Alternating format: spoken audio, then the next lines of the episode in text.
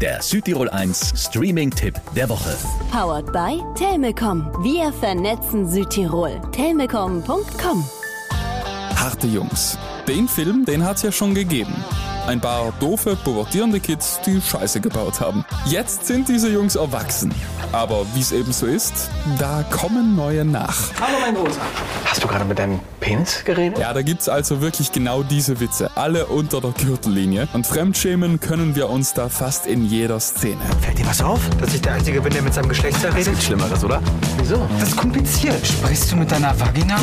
Pubertät, ohne Filter und vielleicht sogar etwas in die schlimme Richtung übertrieben. Aber genau deswegen ist der Film wirklich witzig. Und natürlich muss es da auch Drama und Streit geben. Alter, was erzählst du da rum? Okay, was ist der Plan?